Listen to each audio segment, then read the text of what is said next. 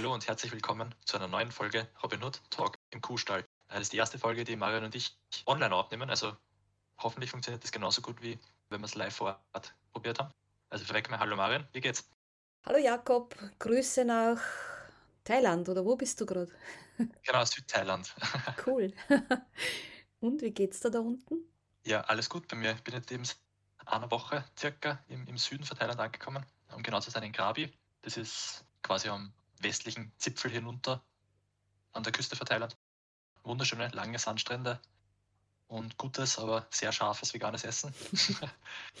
ähm, sonst passt alles bei mir. Super. Du wirst uns eh nur ein bisschen erzählen, du kommst ja aus Vietnam jetzt. Genau, genau. Also ich Mhm. bin jetzt, also grundsätzlich, wir können es ja jetzt gleich vorweg machen. Ja, gern. Äh, ich bin unterwegs jetzt seit 6. September, also mittlerweile eh schon eine ganz schöne Weile Mhm. Und war zuerst eben vier Wochen in, in Vietnam, in Hanoi. Genau, habe dort mal die, die Gegend angeschaut und, und halt gelebt.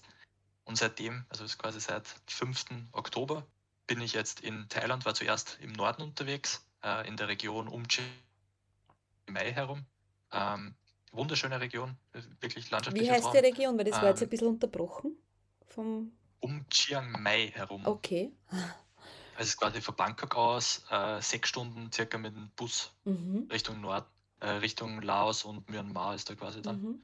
Dort war ich jetzt eben für, genau, bis, bis vor einer Woche circa und habe mir auch Wasserfälle und, und natürliche heiße Quellen angeschaut und halt generell die Landschaft und ähm, unendlich viele Tempel in, in allen Farben, die man sich vorstellen kann. Hm. Wunderschön. Riesige Statuen, also die, die höchste oder die, die größte, die ich gesehen habe, war eine Buddha-Statue 90 Meter hoch.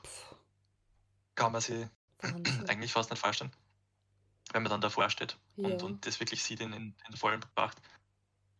Bin jetzt noch für circa zweieinhalb Wochen in, in, im Süden von Thailand.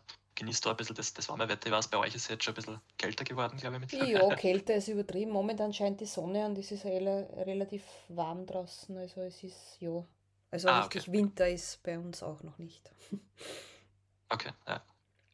Genau, und, und bin dann eben noch bis, bis Mitte Dezember circa und bin dann einen Monat wieder in Vietnam. Danach, da bin ich quasi auch für, für Achten und, und Neujahr. Und dann schaue ich, wohin die Reise weitergeht. Mhm. Vielleicht ganz kurz zusammengefasst einmal Mhm. alles. Na, klingt sehr spannend als Weltenbummler. Und du bist ja, glaube ich, ein Digital Ist auf jeden Fall Nomad. eine Erfahrung. Ja. Das heißt, du arbeitest ja auch Genau. am Laptop, ne? Genau, ich arbeite vom Laptop aus. Mhm. Es funktioniert eigentlich recht gut, muss ich sagen. Mhm. Ich habe am Anfang ein bisschen Sorgen gehabt, weil ich zu Hause äh, quasi mehrere Bildschirme Mhm. habe und halt, genau so, ja, ich habe ein bisschen Angst gehabt, dass, dass ich vielleicht zu wenig Möglichkeit habe, wirklich gut zu arbeiten, aber es funktioniert super. Mhm. Und oft halt auch aus von, also von verschiedensten Cafés aus, ähm, weil ich ja eigentlich nur Internet und den Laptop brauche. Genau. Also ein Vorteil der neuen Welt. Neben vielen Nachteilen ist es Genau. ein Vorteil, ja. Einer der wenigen Vorteile. Du hast das eh schon ein bisschen Genau, ja, angesprochen. Wie schaut es denn aus, so mit, mit Essen, veganem Essen, Tierschutz? Ist da, da Ja. was untergekommen in beiden Ländern? Auf jeden Fall. Also das vegane Essen ist, ist zum Glück gar kein Problem. Es gibt sowohl jetzt in Thailand als auch davor in Vietnam gibt's, ähm, ich meine, für Touristen gibt es natürlich sowieso äh, Restaurants, wo es Veganes gibt, Mhm. wo du halt dann ja von westlicher Küche, also wo man, sie, wo man, wo man alles bekommt, was man sich vorstellen kann. Aber zusätzlich gibt es auch, was ich eigentlich dann meistens bevorzugt habe, so einheimische Chai-Küchen oder Chai-Lokale. Mhm. Ähm, Das sind Teeküchen hauptsächlich eigentlich, für. ne? Wie bitte? Das sind dann so Teeküchen, ne? Chai ist ja der Tee, Äh? Chai ist, ist, stimmt, gibt es auch, aber in dem Sinne ist, ist eher für die Mönche gedacht. Okay. Äh, denn Chai bezeichnet quasi eine vegetarische äh, und also quasi eine vegetarische Küche, die zusätzlich noch Knoblauch und Zwiebel und sowas weglässt. Aha. Und in diesen Küchen gibt es meistens dann halt wahrscheinlich ca. 90 Prozent von, von, von Grund aus vegane Gerichte. Mhm. Und Und genau, und dort wird viel gegessen. warum lassen die Knoblauch und Zwiebel weg? Weißt Es du hat irgendwie einen, einen spirituellen Grund, glaube ich, oder Aha. einen, ganz genau kann ich es jetzt auch nicht sagen. Okay. Interessant. Ich glaube, weil es zu erdend ist oder Hm. irgendwie so. Ja, und auf jeden Fall, genau, in beiden Ländern super gutes Essen. Mhm. Ähm, ganz, ganz vielfältig. Schon auch mit, mit quasi, keine Ahnung, Ersatzprodukten.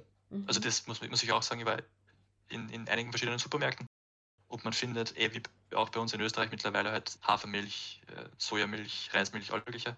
Und halt auch, keine Ahnung, Hummus und, und andere Aufstriche, vegane Butter und also das ist eigentlich sehr einfach mittlerweile mhm. und zeigt eigentlich auch, dass das sicher auch in, in diesen Ländern hier ähm, eine Nachfrage halt da ist für mhm. diese Produkte und dass viele der, der, der Jungen, glaube ich, jetzt einmal eher diese dann halt auch kaufen. Das heißt, du kannst sehr gut überleben als Veganer. Genau, das, das funktioniert mhm, recht gut, ja. Mhm.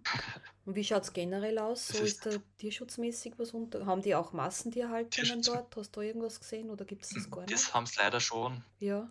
Das haben es leider schon. Schweine oder? Ähm, genau, hauptsächlich eigentlich das. Und mhm. halt äh, Geflügel. Mhm. Das ist auch sehr populär. Mhm. Ähm, ich habe auch einige Tiertransporter gesehen. Also mhm. das ist eh, ist eh bei uns auch schrecklich. Also es ist jetzt circa gleich. Mhm. Äh, 10 von dem her. Und die Geflügelmassentierhaltungen, ähm, äh, sind die so wie bei uns in Hallen, wo die, die Mastgeflügel, das Masthühner genau. drinnen? Okay. Mhm. Mittlerweile schon, wobei halt gerade im Land, also im, im, im Norden von Thailand, war halt, also Chiang Mai ist eigentlich eine relativ große Stadt, das war jetzt so, wo ich meine Basis gehabt habe, sage ich mal.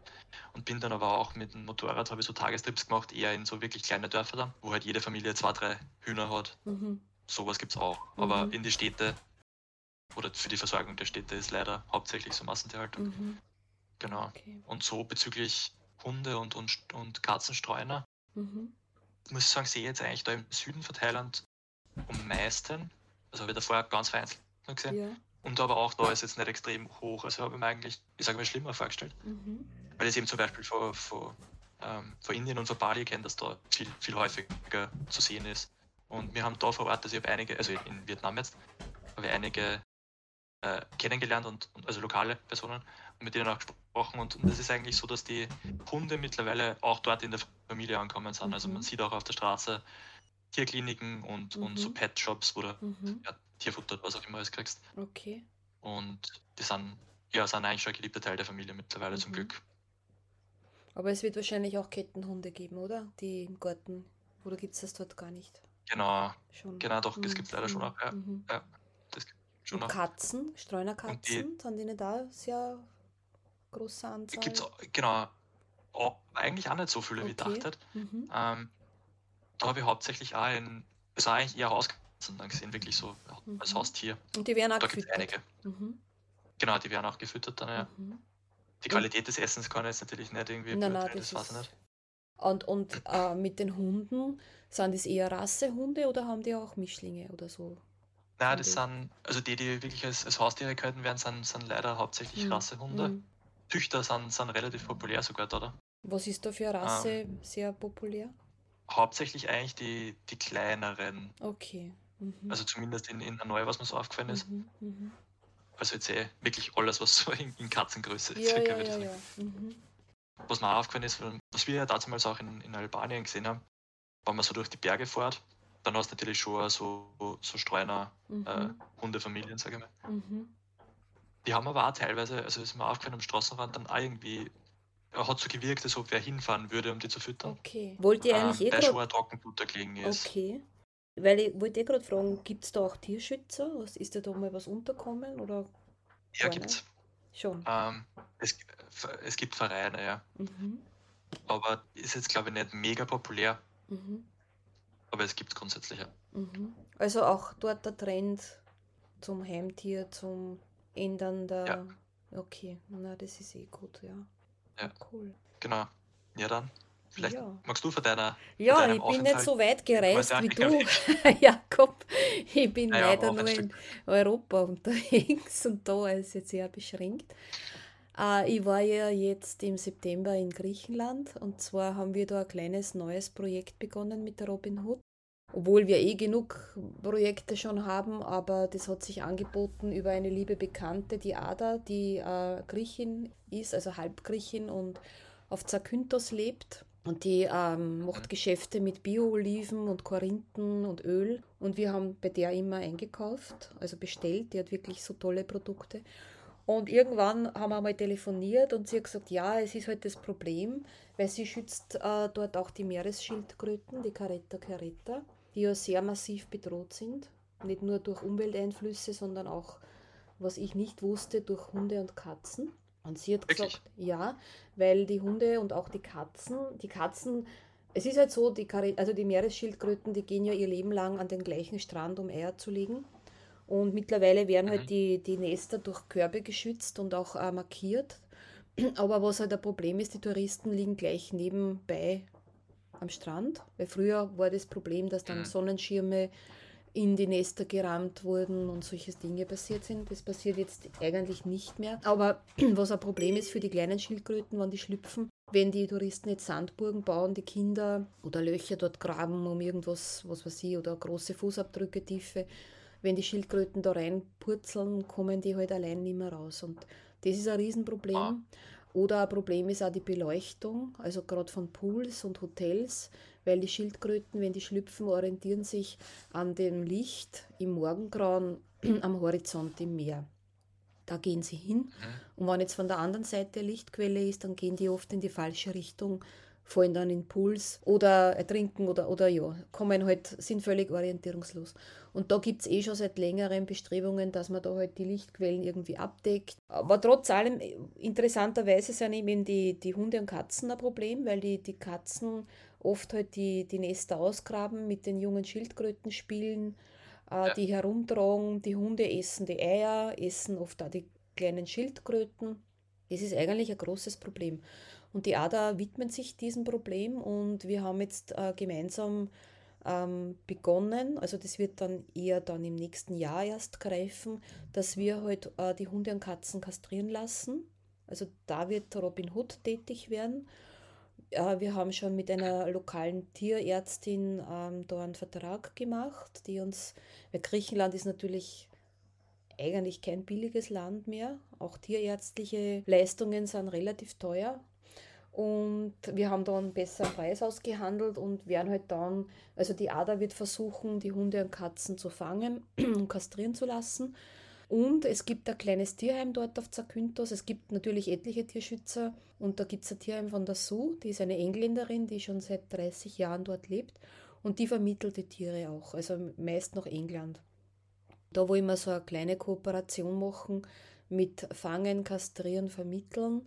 Mal schauen, wie das läuft. Ähm, Im Sommer habe ich auch nicht so viele Streunertiere dort gesehen. Die Ada nimmt auch immer wieder welche auf als Pflegehunde und Katzen. Aber jetzt hat sie mich angerufen und gesagt, weil die Touristen das Land verlassen haben, äh, es sind halt jetzt sehr viele Katzen speziell unterwegs, die halt wirklich auch sehr leiden, weil sie nicht mehr gefüttert werden. Und. Weil jetzt noch die, die, die Hauptreisezeit quasi vorbei genau, ist. Genau, also es dürfte ja. jetzt wirklich dramatisch sein. Und da ist es halt wichtig, dass man die Tiere kastriert, auch zu ihrem eigenen wohl, damit halt nicht so viele kleine Katzen unterwegs sind und Hunde natürlich auch. Ja, ich habe schon einige Streunerhunde gesehen.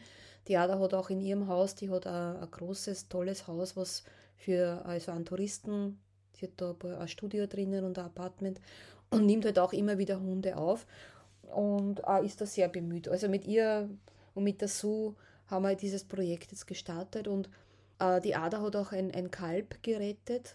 Das ist eigentlich ein Thema, dem ich mich gern nächstes Jahr auch ein bisschen widmen will, weil das betrifft jetzt eher das Festland von Griechenland, dass die Bauern dort äh, die Kälber, die sie nicht brauchen können, weil sie, keine Ahnung, zu klein sind, zu schwach sind, einfach vor ihren Höfen ähm, lassen, angebunden lassen und sich dort, also die Tiere werden dort ihrem Schicksal überlassen, ohne Futter, ohne Wasser. Ah. Das ist ziemlich dramatisch, wusste ich bislang überhaupt nicht, dass es sowas gibt in Griechenland. Und sie hat dort ein, eine, eine äh, Kuh gerettet, also ein, ein Kalb, die mittlerweile, die Mumu, ist jetzt, glaube ich, fast ein Jahr alt. Ich habe die auch besuchen dürfen. Die hat sie bei einem Bauern untergestellt. Sie möchte sie aber dann eh in ihren Garten holen. Und die hat sie gerettet. Die liebt sie heiß. Und das ist halt ein Thema in Griechenland, ich glaube, das überhaupt nicht bekannt ist. Und da müsste man sich mal anschauen, ähm, wie massiv das überhaupt ist und ob man da vielleicht, weil vom Gesetz her kann ich mir nicht vorstellen, dass das erlaubt ist, da müsste man mal recherchieren und, und das wäre halt für nächstes Jahr dann ein Thema. Aber generell ist das. Aufklärungsarbeit und vielleicht da, ich meine, ja. Griechenland ist ein EU-Land, meine, wir wissen beide, die Gesetze am Papier, okay, in, im Vollzug scheitern sie sowohl in Österreich wie auch in allen anderen Ländern.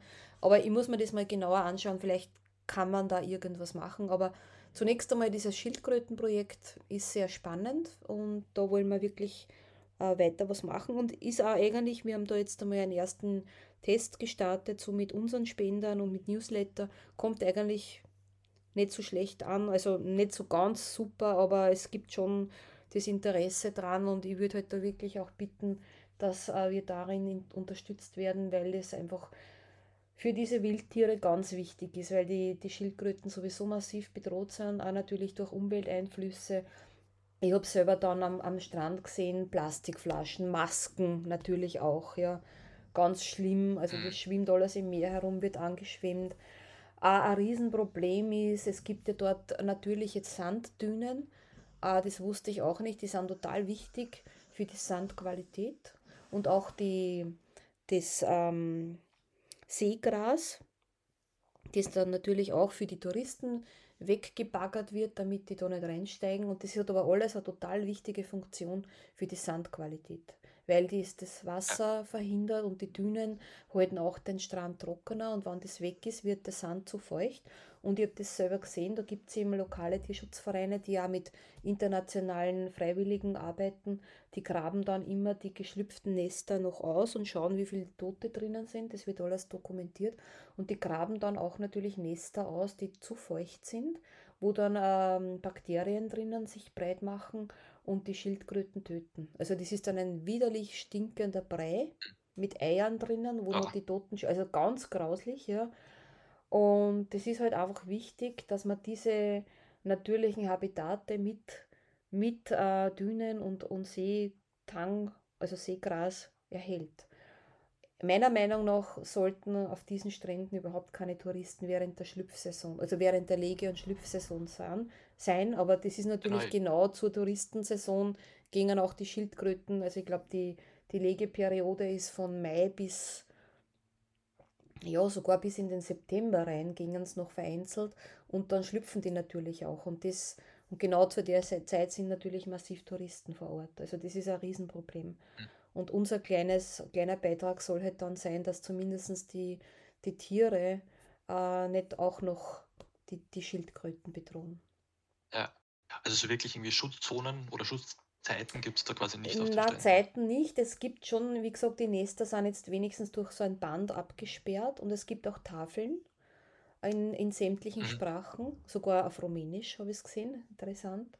Und ja, also es, es wird, aber es ist halt noch viel zu wenig. Also ich, ich, ich, es gibt natürlich Strände, wo keine Schildkröten schlüpfen oder, oder liegen und dass man halt nur diese, aber natürlich diese schönen Strände werden halt von beiden Spezien Spezies genützt von Mensch und Tier und da ja. gibt es halt dann Konfrontationen, wo halt das Tier dann die Schildkröte leider den kürzeren sieht. Aber mhm. zum Thema veganem Essen, das habe ich auch in Griechenland Supermärkten gesehen, dass dort wirklich halt auch, auch nicht ganz billig, aber auch schon sehr viele Produkte gibt. Also ich glaube, das ist momentan weltweit ein, ein Boom. Äh, ich komme dann eh gleich noch ja, zu, zu, Rumänien, aber das ist dort und die haben ja, soweit ich informiert bin, ich will jetzt keine Werbung machen, sogar eine lokale äh, Produktionslinie, die man natürlich dann auch in Griechenland vorfindet, die ja sehr gut schmeckt und die es auch bei uns gibt. Also das ist schon, schon interessant, ähm, dass sich das auch vor Ort immer mehr, also in, in vielen Ländern immer mehr durchsetzt. Das ist mir schon auch aufgefallen. Hat das so auch gemerkt in, in Restaurants oder so? Ich muss ehrlich sagen, ich war nur einmal in einem Restaurant ähm, das war jetzt, da habe ich einen griechischen Salat gegessen und Kartoffeln. Also da war es mit dem Veganen nicht so wirklich. Wir haben halt, die Ada und ich haben halt meistens selber was gekocht, Nudeln oder so. Also wir haben uns da schon vegan, weil sie ist nicht wirklich vegan, aber isst schon auch viel Veganes. Aber so ist mir das jetzt nicht so extrem aufgefallen. Also ich glaube, Griechenland ist da in den Restaurants, hat da noch Nachholbedarf.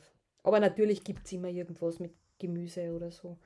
Das ist kein Ja, Grillgemüse zum Beispiel, eben der, der Salat, also griechischer genau. Salat ohne Fette. Ist genau, Beispiel. genau. Oder Kartoffeln oder so. Also das gibt es ja. ja immer und überall. Okay.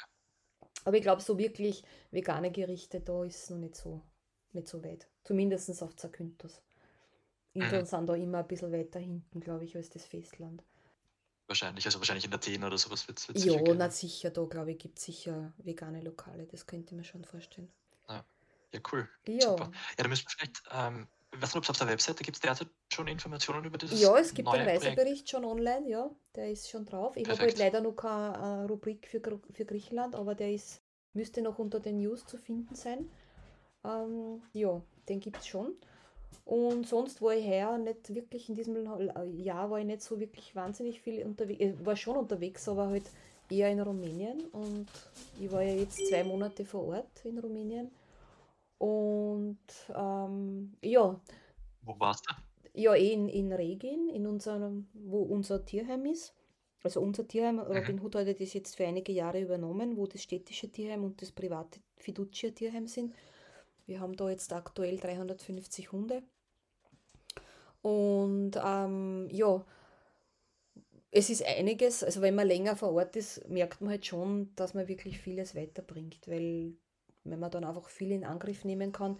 Wir haben jetzt da unsere Welpenstation fast fertig gebaut, also innen ist sie komplett fertig, wo wir die, die Neuankömmlinge, die uns halt immer wieder noch vor die Tür gesetzt werden oder im Sackerl abgeben werden oder so, trotz Kastrationspflicht, passiert das halt immer noch, ähm, dass wir die dort unterbringen, damit sie nicht mit anderen Hunden in Berührung kommen, weil sie die halt leider oft im Heim auch anstecken mit, mit Parvovirose oder was auch immer, Mhm. Was dann für die erwachsenen Hunde nicht mehr so gefährlich ist, weil für die Welpchen halt oft tödlich endet. Und die wollen wir halt schon sehr keimfrei halten. Ich meine, es wird uns nicht zu 100% gelingen, aber wir haben alles innen mit Fliesen gemacht. Wir haben äh, mit, mit einen speziellen äh, PVC-Boden, der eigentlich auch in Krankenhäusern verwendet wird, äh, alles ausgelegt und alles wirklich äh, mit Silikon gut verschlossen und eigene Abteilungen gemacht, kleine und große. Und es wird dort so eine Art Seuchenwanne geben beim Eingang, wo halt Desinfektionsmittel drinnen ist. Und wir haben einen, einen Arbeiter, der eh, äh, einen, einen Tierpfleger, der nur für die Welpenstation, also der macht andere Dinge auch, aber der macht dann auch die Welpenstation. Äh, desinfiziert wird sie natürlich mit unserem Tierarzt. Ja, also das ist eigentlich eine ganz eine tolle Sache, die jetzt äh, fertig geworden ist. Hat ein Vermögen gekostet, muss ich ehrlich sagen, weil auch Rumänien wahnsinnig teuer worden ist, auch mit Baumaterialien, mit allem. Und wöchentlich die Preise, da kann man zusehen, wie das steigt. Also auch für Lebensmittel. Mhm. Es ist Rumänien, manchmal frage ich mich, wie sich die einkommensschwachen Rumänen sie das noch leisten können, weil es geht von Produkten über Sonnenblumenöl, über pf, also horrende Preise. Es ist wirklich, wirklich nicht mehr billig. Man kann natürlich als Österreicher schon noch am Markt und so günstig einkaufen. Entschuldige, das war nicht ich, das war der Hund unter meinem Schreibtisch, falls man das gehört hat. Ähm, ja, es ist ja wirklich schon, steigen die Preise auch dort. Also Baumaterialien und so, das Zäune. Weil was wir jetzt noch gemacht haben, wir haben einen jungen Mann, äh, der jetzt mal auf Honorarnote bezahlt wird. Das ist ein Veterinärtechniker, sowas gibt es bei uns eigentlich nicht. Der ist kein Tierarzt, aber kennt sich halt mit Tieren aus. Und den habe ich jetzt so quasi unter Anführungszeichen angestellt. Äh, der soll einmal immer die ganzen Tiere im Turnus durchchecken, ob es da jetzt ähm, Tiere gibt mit mit Ohrenproblemen, mit, mit äh, alten Brüchen, mit auch Mobbingtiere, die im, im Gehege von anderen gemobbt werden und nicht gut essen können oder nicht ans Futter gelassen werden. Und ich möchte, dass der im Turnus dann mit allen Hunden ähm, in unsere Freilaufzone geht. Und da bin ich jetzt ganz glücklich darüber. Ich habe schon seit langem ein, ein Grundstück gesucht neben unserem Tierheim, aber Rumänien hat ein, ein Riesenproblem mit den Grundstücken, weil das alles äh, totales Wirrwarr ist mit dem Kataster und niemand weiß, wem was gehört. Und ich habe es jetzt aber geschafft, wirklich äh, so circa 1500 Quadratmeter neben unserem Tierheim zu pachten auf sechs Jahre.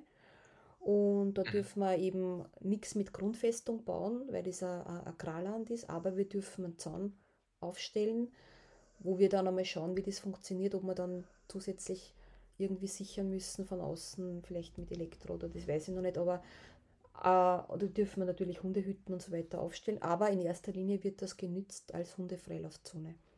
Wo dann der. André heißt, der junge Mann, den wir da jetzt angestellt haben, mit den Hunden reingeht, die auch dort beobachtet und dass die dort einmal laufen können und spielen können und sie ein bisschen austoben können und einfach raus aus dem Gehege kommen.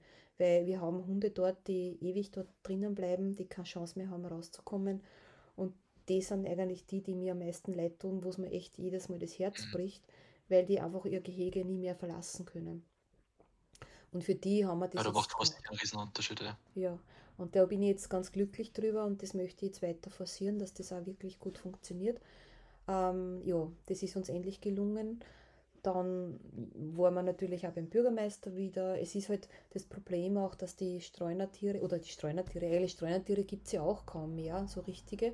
Es ist ein, ein, ein hausgemachtes Problem, unter Anführungszeichen, dass von den Dörfern halt Hunde gebracht werden und in der Stadt freigelassen werden.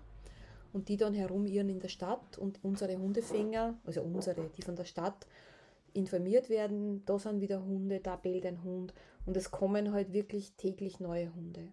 Wir haben Gott sei Dank mit Deutschland und auch mit einem österreichischen Verein Tina und mit einem deutschen Verein ein gutes Adoptionsprojekt, die auch immer offiziell und legal Hunde von uns holen. Aber alles, was geholt wird, wird sofort wieder nachbesetzt. Also es ist nicht wirklich ein, ein Runterkommen von dieser Hundezahl. Und da möchte man halt dann nächstes Jahr wirklich da möchte ich wieder länger vor Ort sein, weil nur dann habe ich gesehen, geht auch was weiter, dass wir mit unserer Ambulanz in die Dörfer fahren und wirklich endlich auch zum Kastrieren anfangen. Und auch im Roma-Viertel wollten wir eigentlich jetzt schon äh, anfangen, aber es ist einfach schon so kalt gewesen, dass wir dann die frisch operierten Hunde einfach draußen lassen. Das geht einfach nicht und da müssen wir dann im Frühling massiv beginnen. Da gibt es wahrscheinlich auch viele Dörfer, weil es ist ja schon in einigen passiert, aber es gibt immer noch, gerade das ein Dorf, das heißt Idetio de Chos, das ist gleich neben Tierheim und da sind wahnsinnig viele Hunde unterwegs. Oder eigentlich haben die Hunde ja oft eh einen Besitzer, unter Anführungszeichen, aber sie sind halt nicht kastriert und pflanzen ja. sich halt dann untereinander fort. Und das ist dann einfach das Problem, ja, mit den Welpen. Und dass die Leute dann halt die Welpen bringen. Und ja, natürlich, wie gesagt, es gäbe ja Kastrations- und Chipppflicht wird nicht eingehalten. Wenn man da jetzt rigoros durchgreift, dann wird es halt so passieren, dass die die Welpen dann irgendwo aussetzen und nicht mehr ins Tierheim bringen. Ja. ja. Wir sind natürlich momentan froh, wenn sie noch ins Tierheim gebracht werden, weil es dann bei uns doch eine Chance haben, weil irgendwo auf einem Feld oder irgendwo in einem Straßengraben sterben die. Und das haben die natürlich. Natürlich, gerade wenn sie da nicht und so. Eben, die haben, das sind oft wirklich sehr kleine noch, ja. Also das, wir haben manchmal auch mhm. Ammen bei uns im Tierheim, die die dann mit aufnehmen. Also Hundeammen, die selber gerade Welpen haben. Und, aber das ist halt einfach dann ein hausgemachtes Problem, warum die Hunde dann immer mehr werden. Ne? Und, und in unserem Heim, gerade die, die älteren Hunde, die großen Hunde, die haben überhaupt keine Chance auf Adoptionen. Es, es passiert schon lokale ja. in Rumänien auch Adoptionen, dass Leute kommen, aber die wollen halt meistens Welpen haben. Ab und zu werden auch Herdenschutzhunde adoptiert, auch von Schäfern. Ich habe das selber gesehen, der ist mit Pferdewagen gekommen und hat zwei Herdenschutzhunde adoptiert, weil, und das muss man halt leider auch dazu sagen, da wird jetzt vielleicht unter der lokalen Tierschutz-Community ein Aufschrei sein, aber natürlich geben wir auch solche Hunde weiter, aber die sind halt natürlich oft einer Gefahr durch Wildtiere ausgesetzt, durch Bären, ja. Also der Mann aktuell hat einen Hund durch einen Bären verloren, weil die halt die Herde beschützen. Aber ich denke mir dann so, mhm. besser, es ist halt meine Meinung, besser, die sind frei ja, und leben ihr Leben als Herdenschutzhund, also sie, also sie sind ewig in ein Gehege eingesperrt, wo sie null Perspektive haben. Ich sage halt immer, ein Hund in Freiheit hat natürlich eine Gefahr, aber er ist er frei, er hat ein anderes Leben. Und es ist natürlich auch so, wenn Hunde adoptiert werden, also wir geben jetzt keine an die Kette weiter, das, das nicht, aber oft die Hunde, es wird natürlich, wie du gesagt hast, auch in Rumänien mehr mit den kleinen weißen Hunden, das sind meistens Bichons, die sind halt sehr aktuell, die dürfen ins Haus rein, die dürfen ins Bett rein, die sind halt verhätschelt und verwöhnt. Äh, die, die großen Hunde sind halt meistens dann wirklich nur draußen. Ja? Die haben eine Hundehütte, aber trotz allem finde ich so ein Leben besser als jetzt bei uns im Tierheim, ja. Weil was haben die im Tierheim? Die sitzen ewig im Gehege drinnen. Ähm, ja, also da finde ich es oft besser, die sind jetzt auf einem Grundstück oder auch manchmal müssen sie eine Firma bewachen, ja, und, und laufen dort frei herum. Das ist mir eigentlich lieber, als wenn sie ewig im Tierheim sitzen. Aber wenn sie jetzt nicht ins Heim, ins Haus rein dürfen und verhätschelt und verwöhnt werden. Das haben sie bei uns auch nicht. Ja. Bei uns sind sie auch immer im Freien, ja. außer die Welpen halt jetzt. Und, und haben natürlich bei 350 Hunden haben es nicht so eine Ansprache. Das muss man auch dazu sagen. Ja. Sie sind medizinisch versorgt, sie sind mit Futter versorgt und das war es dann schon, ja. Jetzt haben wir eben Gott sei Dank den André, der sich dann mehr mit den Hunden auseinandersetzt, wo ich auch gesagt habe, der, dessen Aufgabe ist es auch spazieren zu gehen, die Welpen so, zu sozialisieren, die Welpen zu streicheln, Spielzeug reinzugeben, all diese Dinge, die von unseren unter Anführungszeichen normalen Arbeitern und vom Tierarzt nicht gemacht werden, weil die Zeit nicht da ist. Da wird geputzt, gefüttert, medizinisch versorgt und das ist es. Aber für alles andere, Spielen, Spazieren gehen, da ist keine Zeit da. Und ich bin jetzt eigentlich ja, sehr glücklich, ja, ja, dass da in diesen zwei Monaten doch etliches weitergegangen ist. Super. Ja. ja. Ja da wird sich ja dann die, die Freilauf- oder Auslauffläche, die jetzt zugepachtet worden ist, ja. ist da eine große Hilfe auf jeden Fall. Genau, da müssen wir jetzt einmal schauen wegen dem Zaun. Also das wird halt auch nicht ganz billig werden. Da freuen wir uns auch über Spenden, wenn wir da auch für den Zaun Hilfe kriegen, weil es doch eine große Fläche ist zum Einzäunen.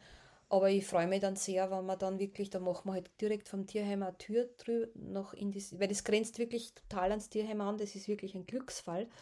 Und ich habe auch mit dem, mit dem äh, Verpächter gesprochen, ob das eh okay ist, dass man dort die Hunde sagt, na, das ist kein Problem. Und wir haben das auf sechs Jahre jetzt gepachtet, auch schon bezahlt. Und da dürfen wir jetzt wirklich das nützen. Und das ist auch ein Vertrag gemacht worden und das passt. Und da bin ich jetzt wirklich glücklich, dass uns das gelungen ist, damit wir da endlich eine Möglichkeit haben, die Hunde. Es ist natürlich, man kann nicht 350 Hunde täglich laufen lassen, aber ja. doch ähm, Gehege nach Gehege und einmal schauen. Und natürlich jetzt nicht wild durcheinander, sondern wirklich die, die eh im Gehege auch beisammen sind. Weil sonst gibt es dort die ärgsten Kämpfe. Das geht natürlich nicht. Mhm. Ja, aber. Also die Gruppenbildung ist wahrscheinlich schon sehr, sehr. Ja, es ist natürlich äh, in den Gehegen auch immer ein Problem, ne? weil es werden immer wieder im Gehege ja. Hunde verletzt weil die halt dann ihre Rangkämpfe dort ausfechten, schwache Hunde nicht zum Essen kommen. Und das ist halt bei so einer großen Hundezahl einfach total schwierig, das zu überwachen. Ja, man sieht dann schon oft einen Hund, der einfach dünn ist, der nicht zum Essen kommt, den muss man dann woanders hinsetzen, dann muss man mal schauen, vertragt sich der jetzt in der neuen Gruppe. Also das sind alles äh, schon Herausforderungen, die halt täglich sich stellen. Das ist schwierig. Die man vielleicht gar nicht so wirklich denkt, wenn man von außen, also wenn man nur von außen Genau, genau. Wir kriegen halt dann oft auch gute Ratschläge von außen, von Leuten, die eigentlich überhaupt keine Ahnung haben, wie es da drinnen abgeht. Weil ich, ich möchte immer ein bisschen Abwechslung den Hunden schaffen. Und selbst wenn wir jetzt irgendwelche welche Kau-Sachen hätten, was wir auch immer wieder gespendet kriegen. Man muss dann aufpassen, weil da gibt es dann da drinnen die ärgste Keilerei, ja? weil einer halt immer der Stärkere ist ja. und alles will. Und dann gibt es Beißereien und Raufereien, auch mit Spielzeug oder so. Das ist einfach, nicht so einfach. Bei den Welpen okay, ja, da haben wir jetzt auch uns ein paar Tipps geholt von einem anderen Tierheim, das von einem deutschen Tierschutzverein betrieben wird, die Korea Chuk. Die haben natürlich ein riesen Areal, wo in einem Gehege zwei Hunde drinnen sind. Super, ja, also pfuh, da können wir nur träumen davon. Und die haben dann an Seilen Spielzeug aufgehängt und ich habe mir das abgeschaut und haben das für unsere Welpen gemacht. Also die haben das sehr gerne angenommen und spielen da jetzt damit. Äh, was ich mir auch abgeschaut habe dort, was mir auch gut gefallen hat, die haben an den Gehegen kleine, die haben es mit Plastikflaschen gemacht, wo halt die, die, die Arbeiter dort rauchen natürlich und so und schmeißen dann alles weg im, im Tierschutzgelände, am Tier, Tierheimgelände. Und wir haben jetzt große Hundefutterdosen mit Draht montiert und habe gesagt, Freunde, da schmeißt ihr jetzt eure Zigarettenstummel rein und euren Müll, ja. Und das habe ich mir dann angeschaut und das machen sie wirklich, ja. Also wir haben da sehr viele jetzt aufgehängt weil mir das auch immer ein Dorn im Auge war, dass da halt die Zigarettenstummel überall herumliegen. Ne? Das ist erstens mal umweltschädlich ja. und das geht eigentlich in einem Tierheim gar nicht. Und da bin ich jetzt sehr glücklich und so kleine Tipps habe ich mir von dort abgeschaut. Und äh, ja, ich versuche halt immer irgendwas zu verbessern und zu, zu machen und, und ja, ob, das, ob die jetzt so glücklich drüber sind, dass sie das da reinschmeißen. Aber bislang haben sie es gemacht und das sind halt dann so kleine Erziehungsmaßnahmen, wo ich mir denke, weil, das muss ich dazu sagen, Rumänien ist halt wahnsinnig stark vermüllt. Ja. Also da liegen überall, ich bin dann oft spazieren gegangen, auch mit Hunden und habe dann oft schon was mitgenommen, auch irgendwelche Taschen und habe die voll gefüllt mit Plastikflaschen weil es einfach weggeschmissen wird. Von den Hirten, von allen. Ja? Also es ist die neue Zeit natürlich dort angekommen, alle auch am Handy, auch die Hirten.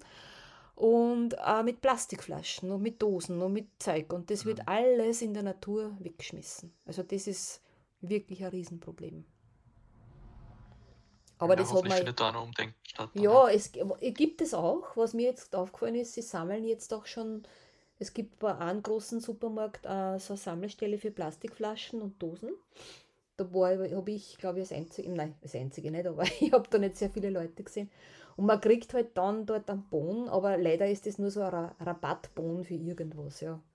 Mir war das egal, weil mir geht es da nicht um, um ein Geld, sondern ich wollte das halt reinschmeißen. Und was man auch immer mehr sieht, äh, Sammelcontainer für Papier, auch für Plastik und für Dosen in den Dörfern. Ja. Das hat es früher überhaupt nicht gegeben, da ist alles in den Restmüll gekommen. Und jetzt gibt es diese Sammelcontainer, die auch genützt werden, aber natürlich liegt da oft auch Dinge drin, das war ja bei uns vor einigen Jahren noch genauso, die da überhaupt nicht reingehören. Äh, darum haben sie ja bei uns dann bei diesen Flaschen auch nur mehr diese kleinen Öffnungen gemacht, weil die Leute ja in Österreich ja. alles reingeschmissen haben. Von Autobatterien habe ich da alles drinnen gefunden, wo ich mir gedacht habe, okay, das geht gar nicht. Ne? Aber es steht das flächendeckend schon überall und ich glaube, da tut sich schon einiges, dass sie, dass sie da Müll trennen ganze Sachen, das ist, glaube ich, jeweils sind halt unterschiedliche Prozesse, die einfach eine Zeit lang brauchen, bis genau, es greift und bis genau. akzeptiert wird. Und, ja. Das ist aber in jedem Land. Und da ist es. Ja. ja, genau, das ist überall. Ja. Vielleicht noch ganz kurz, weil es finde ich recht gut dazu passt. Äh, Schulprojekte, also du hast ja auch kürzlich wieder einen Vortrag gehabt. Ja, ich war in, in äh, ein paar Klassen, also Ah, die jüngsten waren, warte mal, die waren glaube ich so um die 12 und die ältesten waren so 17, 18. Da habe ich Schulvorträge gemacht. Wir haben ja unsere Videos mhm. und ich habe dann auch natürlich über die Ernährung immer wieder gesprochen und habe auch gesagt, dass äh, ich halt das, dass es gut wäre, wenn, weil Rumänien hat wirklich tolle, äh, tolle Gemüse- und Obstprodukte. Äh, Produkte. Ja, da brauche ich nicht im Supermarkt einkaufen gehen, das Importierte aus weiß Gott woher. Das habe ich ihnen auch immer wieder gesagt. Also ich habe gesagt, wäre auch gut, wenn sie halt weniger Fleisch essen und halt mehr. Und äh, ja, ich habe dann auch ähm, in einer Klasse war sogar ein veganes Mädel, ein relativ junges noch. Ah. Die, Und ich habe sie dann gefragt, warum sie, und sie hat gesagt, ja, wegen der Tiere. Also gibt es auch. Und äh, sie haben dem Ganzen sehr interessiert eigentlich schon äh, zugehört und, und ich habe gesagt, schaut, ihr habt einen tollen Markt da jeden Tag mit Gemüse, mit Obst, geht's doch dort einkaufen oder sagt es euren Eltern, dass die dort einkaufen sollen und nicht das importierte äh, Gemüse und Obst kaufen ja. oder generell die Produkte. Und ja, es ist ja schon, dass ich das jetzt nicht nur auf Hunde äh, äh, festmache, sondern habe ihnen dann auch Filme gezeigt über Massentierhaltung, ja, und habe ihnen, die waren eigentlich von von österreichischen Videomaterial und habe ihnen gezeigt, dass das in Österreich ist. Und da sind sie wirklich fassungslos gewesen. Ich, ich schaue mir ja dann immer eher die Gesichter an, weil ich, ich kenne ja das Video und schaue mir dann die Kinder, also die, die Gesichter an, der, der Teenager, der jungen Leute. Und die waren teilweise den Tränen nahe, hat es welche gegeben. Manche spielen das, gerade so eher so die Jungs spielen das ein bisschen weg, ja, und sagen, naja, schauen da gar nicht so hin. Und die Mädels waren aber sehr interessiert und, und die haben wirklich das, wie ich dann gesagt habe, das passiert in Österreich, da waren sie dann schon sehr fassungslos, ja, weil die glauben natürlich, bei uns ist alles super. Und ja. ich habe dann gesagt, nein, eigentlich gar nicht. Und, und du hast vorhin ja auch, wir haben ja vorher noch gemeinsam gesprochen über Tiertransporte und so in diesen Ländern. Also ich bin ja in Siebenbürgen in Transsilvanien und was mir da kaum untergekommen sind, sind Tiertransporte. Ja. Ich weiß nicht, die essen natürlich sehr viel Fleisch auch, aber wie das, wo, wann und wie das transportiert wird, bei uns ist das ja ständig fahren. Ja. Also vor meinem eigenen Haus fahren sie ja ständig vorbei. Das habe ich dort nicht so gesehen. Äh, was ich schon gesehen habe, ist auch eine Riesenanlage mit, mit ähm, äh, Masthühnern, die genauso ausschaut wie bei uns. Und was ich auch negativ gesehen habe, was jetzt nicht das tierische, also direkt anbelangt, sondern indirekt die Wildtiere natürlich schon, ist eine massive Abholzung in Rumänien. Also es fahren ständig, was bei uns die Tiertransporter fahren, fahren dort die Holztransporter mit Riesenstämmen Also die fahren wirklich im Minutentakt, siehst du, die fahren mit Anhängern und das ist ganz schrecklich, weil äh, die Wiederaufforstung dort auch noch nicht so massiv ein Thema ist. Und Rumänien eigentlich, Transsilvanien bedeutet ja über dem Wald, ja, also Trans über ja. und Silva ist der Wald. Und die holzen massivst ab. Und das ist natürlich ein Riesenproblem für die Wildtiere, weil die Bären, speziell die Bären, kommen jetzt immer näher in die Dörfer, weil sie auch Futter suchen, weil sie einfach keine Lebensgrundlage mehr haben in den Wäldern. Und da gibt es natürlich jetzt auch schon Abschussprogramme, weil äh, die Menschen ja bedroht werden angeblich und so, obwohl das eigentlich ich persönlich nie gesehen habe. Ja, es gibt natürlich Bären, die sich dann Obst holen im Herbst aus Gärten und so, aber es hat da nicht wirklich Zwischenfälle mit Menschen gegeben und im Gegenteil, die lokale Bevölkerung in den Dörfern nimmt es sehr locker. Ja. Die sagen, ja, ja, natürlich haben wir Bären und die kommen dann und holen sich Äpfel und Birnen und so, aber das, da gibt es keine Panik. Ja. Also ich habe das nie gesehen, dass die jetzt panisch reagieren. Ich glaube, das ist dann auch wieder so ein medialer oder politischer Hype, damit man halt schießen darf. Eigentlich, ja. Die, die, die lokale Bevölkerung wird es ja auch schon kennen von früher, aber es vielleicht jetzt häufiger oder näher kommen noch. Aber die haben nicht wirklich ein Problem damit und, und auch der Herdenschutz funktioniert ja. dort 1A, ja, weil die haben halt Hirten, menschliche Hirten plus Herdenschutzhunde. Und die Herdenschutzhunde sind dort wirklich auf Zack. Ich habe das selber gesehen. Also die haben ja kleine Hunde, die, die die Herde zusammentreiben und die großen das sind die Verteidiger, die dann eigentlich so gemächlich mittraben. Und wenn dann wirklich Gefahr in Verzug ist, dann kommen die, ähm, die, kommen die äh, äh, zum Zug und, und verteidigen halt. Und da gibt es natürlich schon tote Hunde und verletzte Hunde durch Bären. Ja. Wölfe eher nicht, weil die Wölfe zeigen sich so gut wie nie, sind natürlich vorhanden, aber die Bären gehen da schon oft mal auf Angriff. Aber da gibt es kaum jetzt wirklich so massive Ausfälle bei den bei den Schafen und Ziegen, ja, weil die einfach wirklich gut geschützt sind. Das funktioniert sehr gut mhm. dort.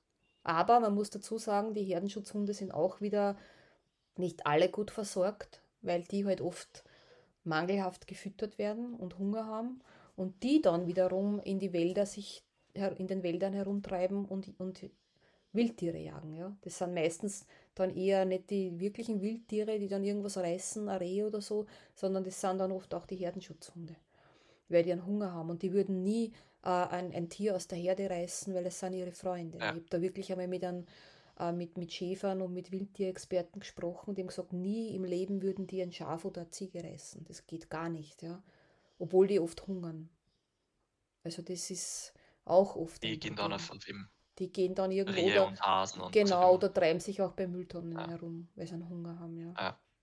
Also das ist schon oft da. Ja, das ist ein Plus so eigentlich. Ja, aber wie gesagt, der Herdenschutz dort, das kann man sehen, die, der funktioniert wirklich gut. Aber, kann man auch kurz sagen, ich weiß jetzt nicht mehr, wie es aktuell ist, aber leider werden halt viele dieser Schafe, wo ich mir immer gedacht habe, ja, die haben dort wirklich ein schönes Leben, weil sie eben frei sind. Aber viele, viele, viele kommen dort aufs Schiff in den Nahen und Mittleren Osten, werden dort geschichtet. Und da gibt es diese Lebend-Schifftransporte, die mehr als grausam sind. Da hat es ja vor einigen Jahren im, im, in einem rumänischen Hafen diesen Unfall gegeben, wo dann so viele Schafe äh, umgekommen sind und, und auch lebend noch auf diesem Schiff gefunden worden sind. Und da ist eigentlich dieses Drama erst publik geworden, wie grausam diese Schiffstransporte sind. Und ich habe mich dann einmal ein bisschen schlau gemacht und habe erfahren, das Hauptexportprodukt von Rumänien sind diese Schafe. Also ich weiß nicht, wie das jetzt momentan ist, aber das hat mich dann sehr schockiert weil ich mir immer gedacht habe, war die glücklichen Schafe. Ja, und enden dann oft sehr grausam. Ja. Ja, ich kann mich nur erinnern, da haben wir vor ein paar Jahren haben wir da einige Schiffe also online verfolgt genau, quasi und, genau, geschaut. Genau. Also es wird immer ja. noch passieren, ja. Diese Tiertransporte auf den Schiffen sind halt sehr schlimm. Aber es landen natürlich auf Umwegen auch unsere österreichischen Kälber drauf. Weil die kommen dann mhm. oft zum, nach Spanien zum Mästen, gehen dann noch drei Wochen aufs Schiff und werden dann irgendwo wieder entdeckt als, als österreichische Kälber. Also das, das ist ein, ein riesen Problem, wo wir vielleicht eh mal wieder einen eigenen Podcast machen können. Ja. Ich glaube, jetzt haben wir halt einmal ein bisschen einen Querschnitt durch unsere Länder, wo wir beide waren, gemacht. Genau, einfach, ja, genau. Ist aber vielleicht eh auch spannend, einfach mal ein kurzes Update zu hören. Ja. Zum Abschluss, ähm, der neue Kalender für 2023 ist, ist äh, ab jetzt erhältlich online. Ja, genau. Es gibt ähm, eine große und eine kleine Version, genau. also A3 und A5. Der ist genau, also bei, bei Interesse gerne mhm. zuschlagen. Genau, super. Ist noch ein äh, schönes Weihnachtsgeschenk. Ja. Ist ein wieder Grönlandhunde, weil komischerweise die Leute, die immer wollen, also die wollen unbedingt immer die Grönlandhunde am Kalender. Nur kurz, ich war ja in diesem Jahr noch nicht, aber ich habe vor, jetzt im, im Frühling dann zu fahren. Einmal wieder eine Wintertour, wahrscheinlich im April. Und ich habe da vor also Ort. Grad ist der Winter. Genau. Ja, obwohl natürlich Grönland der Winter auch nicht mehr der ist, der früher war, aber ja. wird, ja, es ist natürlich jetzt schon Schnee dort, ist eh klar.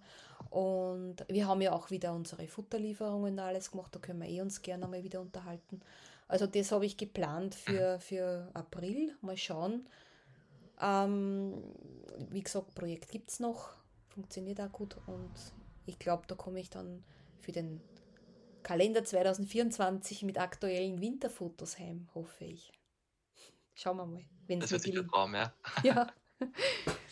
Ja, Jakob, ja. wohin verschlägt es dich dann als nächstes? Du weißt es, glaube ich, schon ein bisschen, oder? Für was die, ja, Vietnam ich, dann einmal, wo mich meine, meine Mutter besuchen kommt. Ich freue mich jetzt schon recht. Ähm, und dann Malaysia mhm. für zumindest einen Monat wahrscheinlich, aber mhm. alles weitere ist dann eigentlich noch offen. Mhm. Das heißt, Weihnachten bist also du mit der Mutter zusammen? Bist du nicht allein? Äh, na, Weihnachten leider noch nicht. Ah, das ähm, kommt im ähm, Jänner, ja, okay. Genau, Anfang okay. Jänner kommt es dann. Okay. Das heißt, Weihnachten ähm, bist Weihnachten du dann alleine, alleine, mit einem veganen Wahrscheinlich, Muffin ja. und einer Kerze. Genau. genau. ja. Naja, aber wir können uns ja gern wieder zu Weihnachten verabreden auf einem Podcast. Ja, auf jeden Fall. Sehr gerne. Es gibt ja noch viele Themen, die, zu denen man eigentlich nicht so wirklich kommt. Ja, klar, sicher. Ja, ich muss eh gestehen, ich bin auch ein bisschen mit allem in Verzug weil mir das Rumänien auch sehr viel Zeit gekostet hat und ich muss jetzt alles aufarbeiten und auch online ein bisschen wieder ver, verwerken, damit die Leute auch wissen, was passiert bei Robin Hood, weil es passiert wahnsinnig viel und ich aber habe kaum die Zeit, das alles wieder unter die Leute zu bringen. Ich muss mich da jetzt selber bei der Nase nehmen und viel mhm. aufarbeiten. Na gut, dann okay. verbleiben wir so, oder? Mhm, genau. Dann danke fürs Zuhören an alle und ja. Dankeschön fürs Zuhören und dir, Jakob, äh, tolle Aufenthalt, wo immer du auch bist und wir freuen uns immer wieder von dir Dankeschön. zu hören. Ja, ebenfalls.